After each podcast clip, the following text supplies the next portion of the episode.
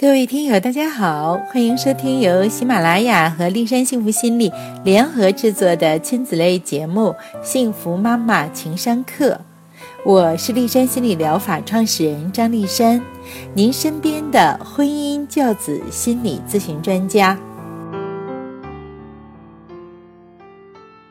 当希特勒式的父母遭遇到林黛玉式的孩子，他们之间将是怎样的互动呢？有的听友可能会认为孩子像小羊羔一样被父母玩虐呀，也有的听友可能会想到，无论父母如何着急上火，孩子依然慢慢悠悠，父母只能干着急。如果这种情况持续下去，父母缺乏最基本的自知，一意孤行地认定自己就是正常速度，孩子只是懒惰不上进。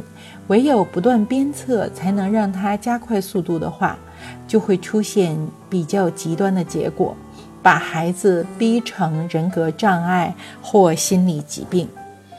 这些孩子就算有幸得到了良好的心理咨询，但已经造成的现实损失，比如说学业上的停滞、自信心的摧毁、人际关系的回避，还是生成了。在心理健康方面，我一直倡导预防大于治疗。今天就给大家讲讲气质类型这个话题，帮助父母读懂自己，真切的了解孩子。关于气质类型的基本概念，我们在张丽珊幸福妈妈情商课专栏的第五期节目《给不同的气质类型的孩子不同的爱》中已经介绍了。介绍了不同气质类型孩子具有怎样的特点，家长应如何陪伴。但是啊，我发现普及性的节目呢，很难引起听友们的足够重视。那么好，今天呢，我们还是通过一些案例来给大家讲一讲，可能呢会给大家更好的警醒。前一段时间啊，一个外地已经因为焦虑而休学两年的小伙子来到了我这里。高二呢，他再次复学之后，努力学习，成绩名列前茅。父母认为呢，孩子之前不上学的噩梦已经过去了，那么他们特别希望孩子能够保持这种优秀的成绩。因为只有成绩优秀了，才给孩子继续上学一个理由。为了让孩子将优秀变成一种习惯，父母呢总是鼓励孩子。期中考试之后，孩子每天回家之后呢，他不打开书包，倒头就睡，每天基本得睡十二三个小时。父母着急了，如果这样下去，期末的成绩就难以保持优秀了。下学期肯定又是不上学了，但直直的父亲总是慨叹孩子不随自己，没有精气神儿，没有阳刚之气，没有血性。在父母的鞭策之下，孩子索性又不去学校了，终日将自己关在房间里。这回啊，父母真的是着急了。并且呢，也不再想着什么优秀不优秀了，只要孩子能坚持上学就行了啊。一般情况，家长对孩子的期待都是这样：好了，希望更好；坏到底儿了，家长就开始想，只要不坏到底儿就可以接受了。其实，如果早知今日哈，何必当初呢？那么我们再说回来哈，父母呢，千里迢迢的就把孩子带到我这里来咨询。通过交流，我明确地告诉父母，孩子属于抑郁值的人，他们是人群中最敏感的，因为敏感，所以接受外界刺激的宽度和广度就大于周围人。一旦外界环境嘈杂，就会产生强烈的疲惫感。所以呢，抑郁值的人是人群中最累的，睡眠时间呢也是最长的。抑郁值的人呢，对环境适应能力比较差，容易疲惫，并且严重的内向。孩子复学回到学校，进入新的班集体，对他来讲是很具有挑战性的。为了回避人际互动，他专心学习。他们呢，在学习上会比较细心、审慎、认真，又观察力十分敏锐，所以呢，集中力比较超群。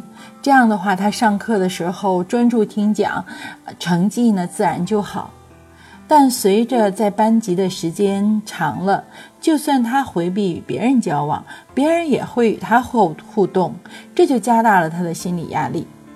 这也是他期中考试之后为什么回到家无法写作业就要睡觉的一个原因。而此时呢，父亲对他的鼓励不但没有激发他，反而让他陷入新的焦虑，认为自己不够优秀，有可能会理解为窝囊。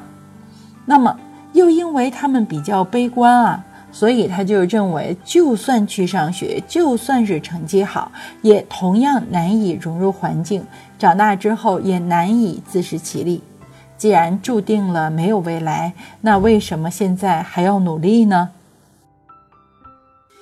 另一个案例呢，是一个抑郁值的女生，她从小就听从胆汁值的母亲为她安排的一切。反应力敏捷的母亲不仅事无巨细地照料孩子的生活，而且替孩子选择什么样的人可以交往，替他评价周围人对他的态度，替孩子思考，帮孩子做选择。小时候，孩子安心的两耳不闻窗外事，一心只读圣贤书，成绩非常的优异。但随着进入青春期，孤独的女孩开始审视母亲给她的安排了。她没有快乐，没有小伙伴，她的生命中只有母亲一个人，而她又无论如何难以完美的达到母亲对她的要求。母亲告诉他，人要提高效率，就要做着第一件事儿，想着第二件事儿，同时看着第三件事儿。这样，第一件事儿做完了呢，马上就可以开始第二件事儿了，中间不需要过渡，不需要浪费时间。母亲的这样要求，让孩子陷入了深度的焦虑和自责之中，因为他只能做一件事儿，只要一想第二件事，第一件事儿就做不下去了。为了让自己能够专注地将第一件事做好，他不断地试图用各种行为来叫停自己想第二件事儿。时间长了，他开始出现反复性的动作，被心理医生诊断为强迫症。孩子看着母亲的快人快语，一人能够胜任多种角色，内心是既羡慕又自卑。为什么人与人之间的差异那么大呢？他一方面自责自己不能达到母亲的要求，太笨了；另一方面呢，又恐惧母亲给他下达他完全无法达到的目标。在服用大量的精神类药物之后，他的求学之路变得复杂而艰难。各位听友，听了这两个案例之后，你是不是特别想知道自己是不是胆汁值的父母呢？那么好，我们介绍一下胆汁质啊。他们热情直率，好冲动，热情呢忽高忽低，喜欢新环境带来的刺激，工作干劲儿大，性格具有明显的外向倾向。他们是人群中生命能量最旺盛的人，精力充沛但易暴躁。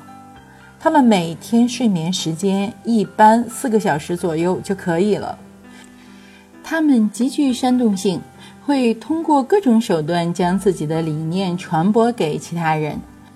他们往往有明确的目标，也有比较好的执行力和持续力，不达目的不罢休。那么，我们对胆汁值人的温馨提示哈，将提高情绪管理能力作为自己一生的课题。胆汁值的人不仅在生活中给伴侣和子女带来压力。在工作中也会出现类似的问题。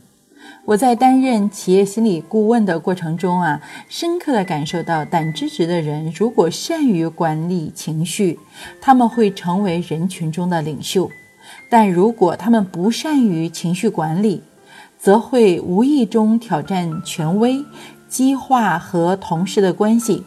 尽管他们很聪明、很有能力，却往往被领导打压。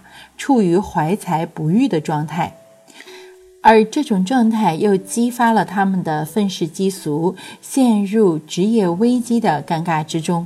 那么当然了，如果在这种尴尬之中，他们会对自己的伴侣和孩子，又是怎样的一种态度呢？所以啊，胆知值的父母一定要尊重人与人之间的差异。优秀的人不是非得要求对方进入自己的频道，替自己着想。而是能够主动的进入对方的频道，按对方的个性制定行为的节奏，这样的话呢，双方就能够达成比较愉快的沟通了。最后啊，丽珊嘱咐胆汁值的父母，一定不要跟抑郁值的孩子说狠话，你说过了就忘了。但抑郁值的孩子在情感上是慢且深刻型的。你的狠话会永远留在孩子的脑海里，挥之不去。